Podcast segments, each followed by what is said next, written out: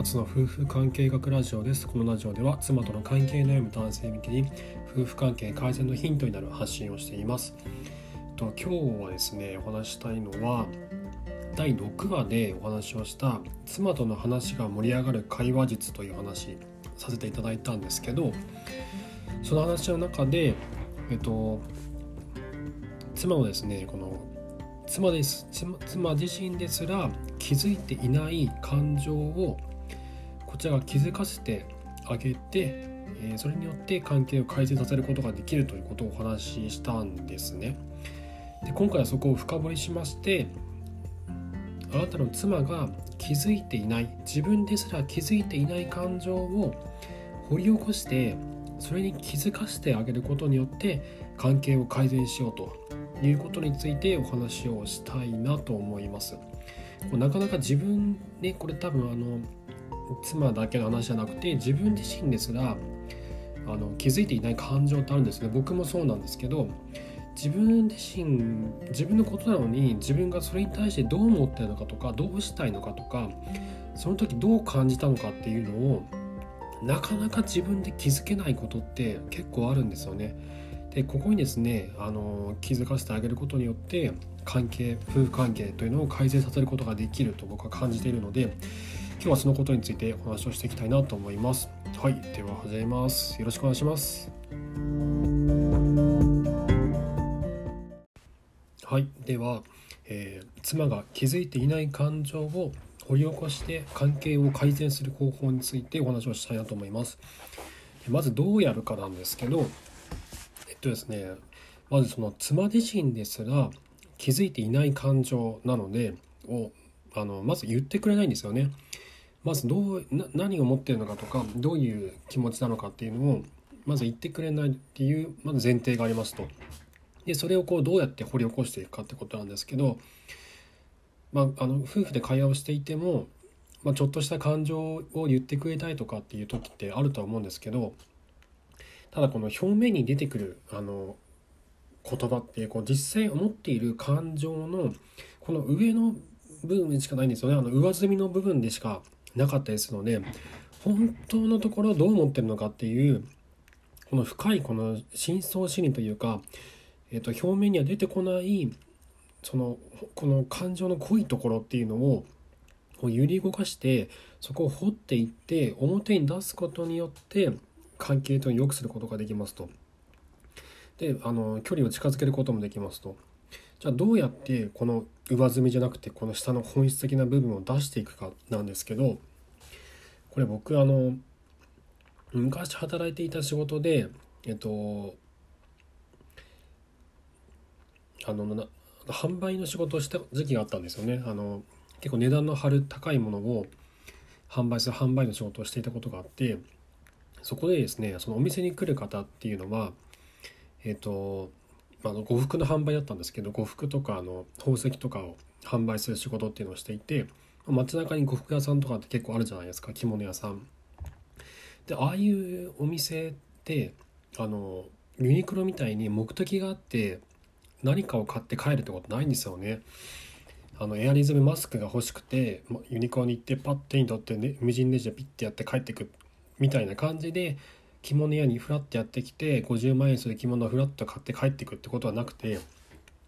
そのあのお客さんと心の距離を縮めてすごい仲良くならないと買ってくれないんですよねもうその人から買うみたいな商売だったりするので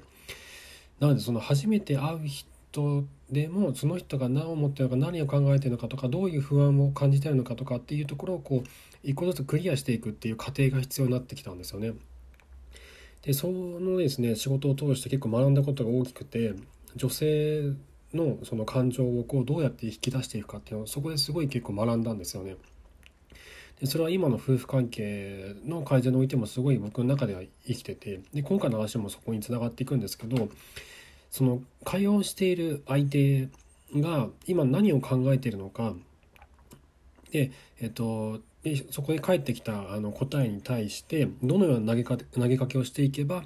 本当に思ってることは何なのか本当に考えていることは何なのかっていうのをこう掘り出していくことができるんですね。でどうやってやるかですけどまず質問を繰り返して確信に迫っていくっていう必要があります。あのまあ聞かないとまずあのどういった感情なのかっていうのは分かんないじゃないですか。なので今日何があったのとか大変だったねとかお疲れ様とかっていうことをまずあのこちらに声掛けをすることが重要なんですね。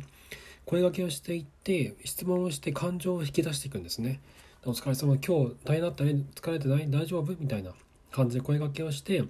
あ今日ちょっとあの大変だったの？とかって帰ってくるじゃないですか。で、あ、何があったの？ってこっちが返しますよね。そしたら、あ、これこれこういうことがあったの？とかって返ってきますよね。で、こういう質問を繰り返していくと何が起こったのかっていうのを話をしてくれるので、で、そこで、あ、ふん、へえ、みたいな感じになっちゃうともう終わっちゃうんですよ。会話すぐに終わっちゃうし、あのなどういう気持ちだったのかとか引き出すことができないんですね。なので、例えば、ここはこういうことがあったのって妻が言ったとしますよね。でその時にその妻がどう思ったのかっていう感情を代弁する必要があるんですね。どういう気持ちだったのかっていうのを探っていくために感情を代弁するんです。で「あそれは大変だったね」とか「あ嬉しかったね」とか「悔しかったね」「寂しかったね」「辛かったね」「大変だったね」「疲れちゃったね」っていうふうにあなたの妻がどう思っているのかって何を感じていたその時何を感じたのかというのをこちらが推測してそれを言葉に出して感情を代弁するんですね。でこれ、まあ、どうでなんでこれが大事かっていうとそうすることによって会話がトントントントンってこう続いていくんですよ。で、あ、それは大変だったね、疲れちゃったんじゃない？ってなことを言うと、そうなのよ、もう大変だったのよ、でうん、さらにこんなことがあって、みたいな感じで、女性がこう記憶をどんどんこうあの芋づる式に引き出していくのででそれに対してまた感情を代弁してあげると。そうするとどんどん話がポンポン進んでいくんですね。でそうそうしていくとその時その日その日その時何が起こってでその時どういう感情だったのかっていうのをこう自分が自分の心の中をこう掘っていくことができるんですね。で掘っていくとあ私はあのこういう感情だったのかっていうのを自分で気づくことができるようになるんですねでそれが、えっと、気づけないなかなかこう掘っていってもなかなか気づけない場合はこちらからそういった感情を、えっと、続い続いているあの会話の中で感情を代弁していくんですね。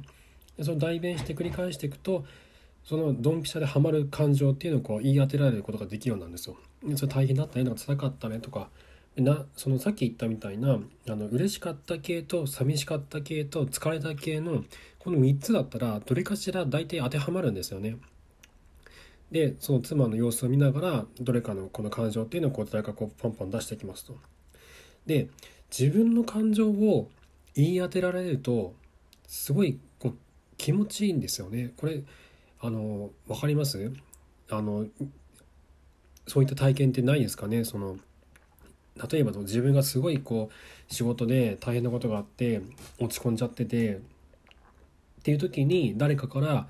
あどうした何か大変なことでもあったのかな？辛かった？大丈夫？みたいなことを言われるとこうあ分かってくれてるあこの人分かってくれてるっていう共感をと理解を感じられてすごい心地よくなるんですよね。そしてその人との間に一体感を感じるんですよ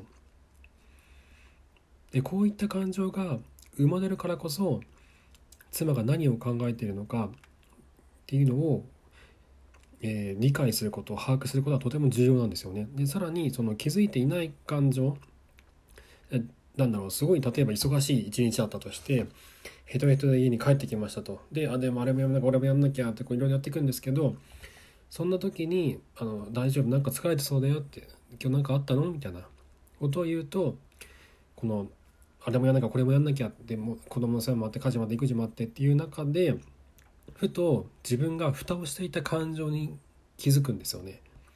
でそこであ私はこんなことを思っていたんだそしてこの人はこれを分かってくれているっていう喜びにつながるんですよ。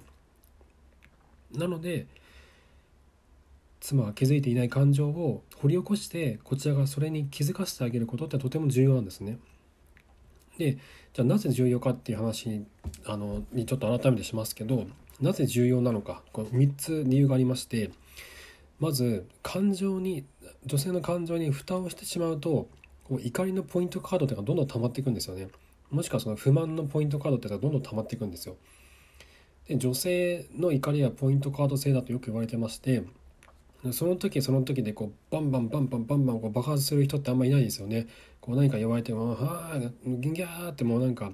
あのヒステリック毎回なんかちょっとした言い合いとかでヒステリックになって「えー、そんなそんな言う?」みたいなことってあんまないと思うんですけど突然妻が怒るんですとかって結構あるじゃないですか。な突然なんか怒り出しちゃって理由が全然わかんないみたいなことってそれってその時のきっかけになった何かはすごい小さなことだことかもしれないんですけどその背後には今まで積み重ねてきたさまざまなその怒りのポイントカードがバンバンバンバンバンバン押されてるんですよね。バンバンバンバン押されててで最後のちょっとしたきっかけでもうポイントカードが満杯になって大あの大ポイント還元セールでドカンと爆発するっていうことが起こるんですね。なのででそういった修正があるってことはまず理解する必要が必要がありますと。で2つ目はだからこそマイナスの感情は早め早めで発散させていく必要があるんですね。こうなんか疲れてたりとかあの寂しかったとか悲しかったとかといった感情はもうそあのどんどんどんどんこう心の中で溜まっていって何かあった時にどんどんどんどんそれが思い出されてきてしまうのでマイナスの感情は早め早めでどんどん発散させていく必要があるんですね。でそうすればあのポイントカードってそんなにたまらないのでこれが2つ目です。で3つ目は、えっと、先ほどあの自分の感情を言い当てられるとすごく心地いいと心地よさを感じるって話をしたと思うんですけどこれあの、聞いた方もなんだろうあの心当たりありません？あの自分が何かこう言われてあまあその通りだなみたいな。えなんでえなんで僕のこと分かるんですか？みたいな。私の気持ちなんでそんなスッて理解できるんですか？なんでスッと入ってさっとこんな私の感情言い当てられるんですか？みたいな。そんな時ってすごい嬉しいじゃないですか。自分のこと分かってくれてるみたいな。あらなんかもうなんだろう理解されてるみたいな。で最近特にこのコロナでね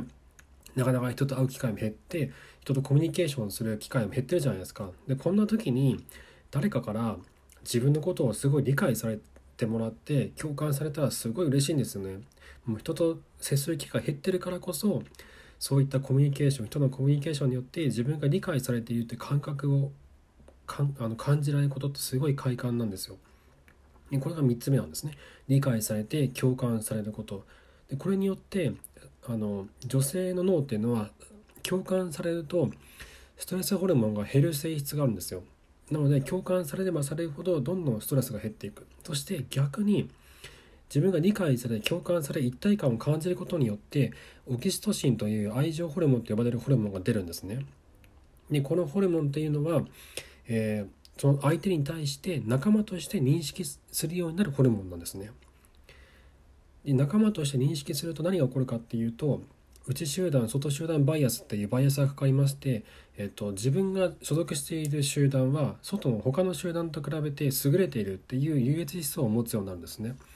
でこれはですね夫婦夫婦の問題に置き換えてみると自分たち夫婦、えっと、私と夫もしくは、えっと、僕と妻っていうこの自分たち夫婦っていう小さな集団は、えっと、とてもこの関係性がいいと仲がいいと他の外の夫婦たちと比べたら自分たちはとてもあの夫婦仲良くて私たちって幸せだねっていうふうにあの感じられるようなバイアスがかかるんです実際幸せかどうか分かりませんよ実際に幸せなのその幸せかどうか誰と比較して幸せかどうかなんて、まあ、の比べられることではもちろんないんですけどそのように思ってしまうバイアスが働くってことなんですね。でそれによって相対的に自分たちが幸せを感じるようになる自分が幸せを感じられるようになると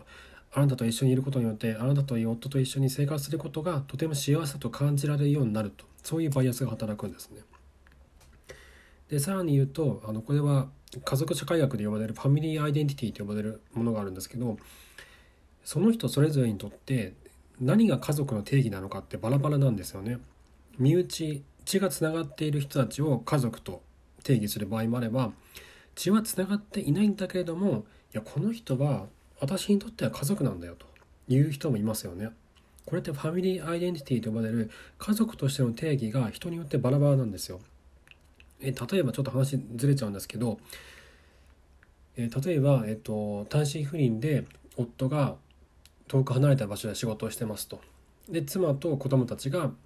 家であの別な家で暮らしてますとでこの時に夫婦仲があまりよろしくないと妻にとってのファミリーアイデンティティは自分と子供たちだけになってしまうんですね。で夫はそのファミリーアイデンティティの枠組みの中に入ってないんですよ妻にとっては。ただ夫にとっては妻も、えーと、子供たちも自分にとってのファミリーアイデンティティの枠の中に入ってるんです。だけど妻にとっては違うんです。これは妻と夫にとって家族という定義が異なるんですね。でこれが妻が、えっと、自分が夫から理解されている共感されているということでオキシトシンを分泌することができるようになれば自分のファミリーアイデンティティの中に夫を入れるようになるんですね。なので、えー、理解され共感されることっていうのは女性にとってとても大切なことなんですね。だからこそ妻が気づいていない感情を掘り起こしてそれに気づかせてあげて私のこと分かってくれてるあこの人本当は分かってくれてるな理解してくれてるなとそういうふうに、えーと、感じることがとても重要なんです。これ自分だってそうなんですよね。僕自身もそうですしあの妻から僕の今考えていること悩んでることとかというのをこう、ね、言いづらいじゃないですか。なかなか男性って。自分が辛い時に辛いってなかなか言えなくないですか？僕もねまだまだなかなか言えない言うようにしてるんですけどなかなか言えない時もあって。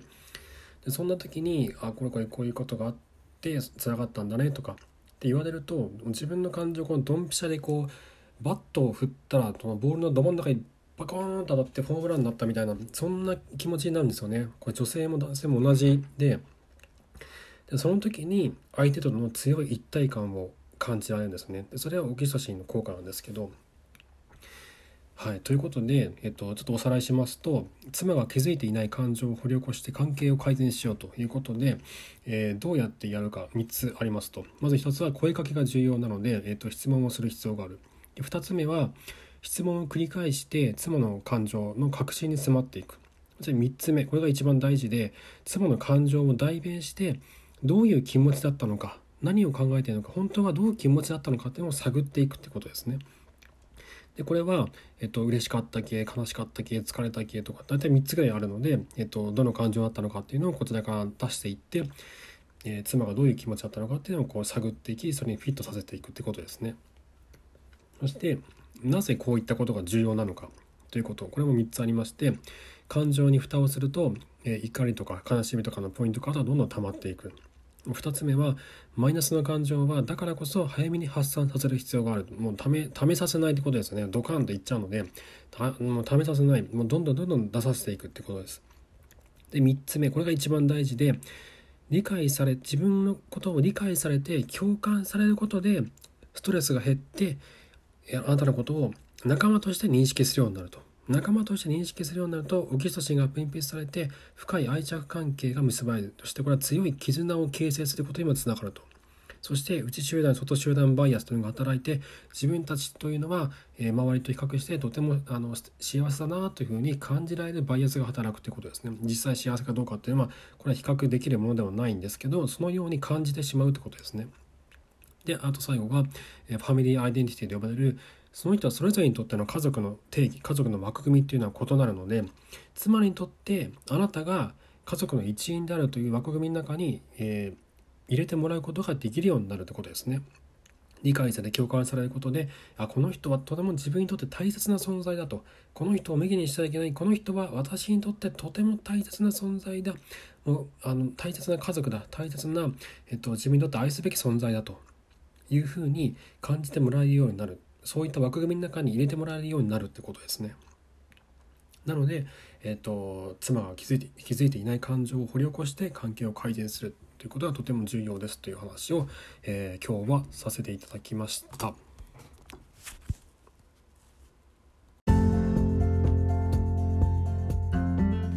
はい、いかがでしたでしょうか？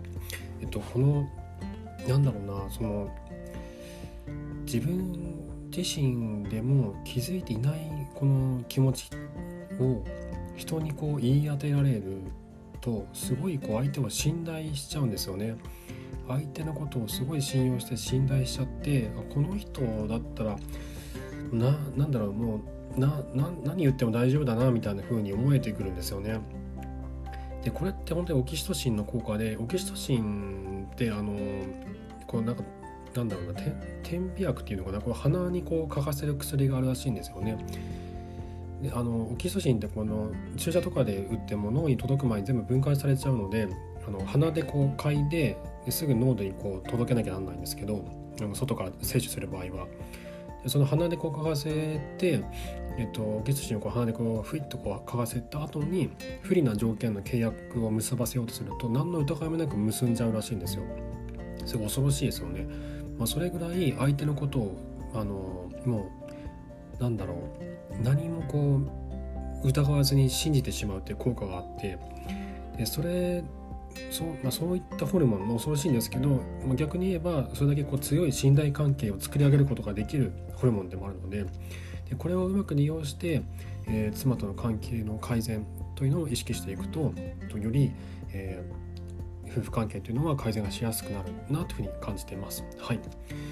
で妻との関係悩む男性の、えー、参考になれば幸いです。あと、えっと、質問箱など用意してますので、えっと、こういった、えっと、お話を聞きたいとか、えー、自分の場合はどうしたらいいんだろうとかもしあれば是非、えー、ご質問をお送りください。はい今日も最後までお聴きくださいましてありがとうございました。それではまた。